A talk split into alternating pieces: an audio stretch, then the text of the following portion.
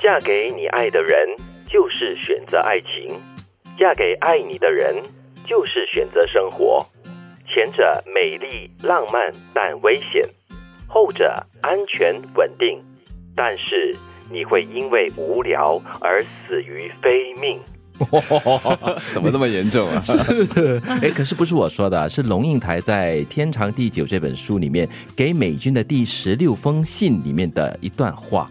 哇，看到我，嗯，OK，我觉得应该拿出来谈一谈。我觉得这个把那个爱情浪漫化，你嫁给爱你的人，就叫选择生活，等于告诉我说呢，如果你嫁给一个你爱的人嗯的话，你爱的人的话，你就选择爱情了，没有可是你不浪漫是的元素存在了。就让我想起很多年前我一个朋友面对两难，一个女生她说她给她的是那种爱的火花，嗯、有点干柴烈火的感觉，有那种热恋的感觉刺激。那另外一个呢，就是四平八稳的，很有安全感。就是可以一起生活的人的感觉。是，她就两个不晓得做什么抉择，结果哈，她选择后者了。他选择稳定，所以他选择了生活。嗯，但是这句话不一样，这是说，如果你选择爱情的话，你才能够体验生活。所以呢，看你内心燃烧着的是一个想要什么样的生活的人。也对，所以我相信，可能龙应台经历的东西跟我们经历的东西可能不太一样，每个人经历的东西可能都不太一样啦。嗯，哦，所以我觉得这是他自己作为他的一个出发点的一个视觉。我自己倒是觉得，嗯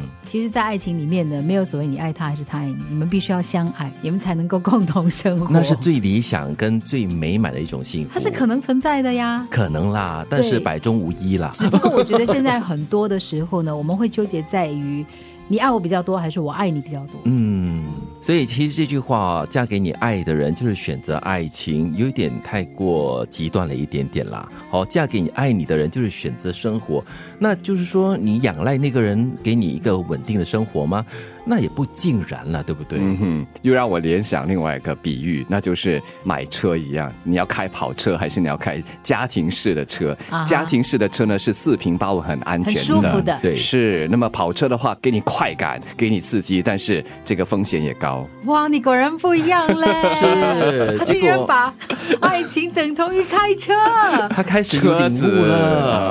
啊，这不是我说的，是别人说的 啦。啊但是你近朱者赤，你跟我们接触久了，你开始有一点感性的那个元素出来 了。拜托，你以为现王在兆你明本才来就感 性的， 是？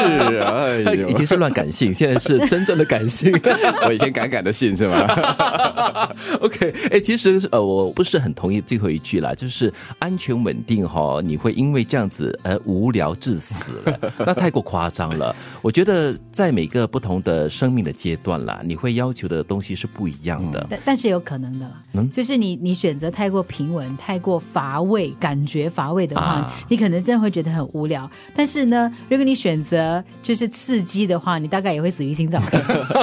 但是安全稳定也是一种幸福啊，但是安全稳定却不等同于无聊乏味，对那是我们要避开的。我觉得是不同的阶段了。比如说你在二三十岁很年轻的时候，你可能追求的就是浪漫刺激，但是你到四五十岁的时候，可能真的就是要安全跟稳定，给你一个安心的感觉的过日子的感觉。到了那个时候，要的是生活。对。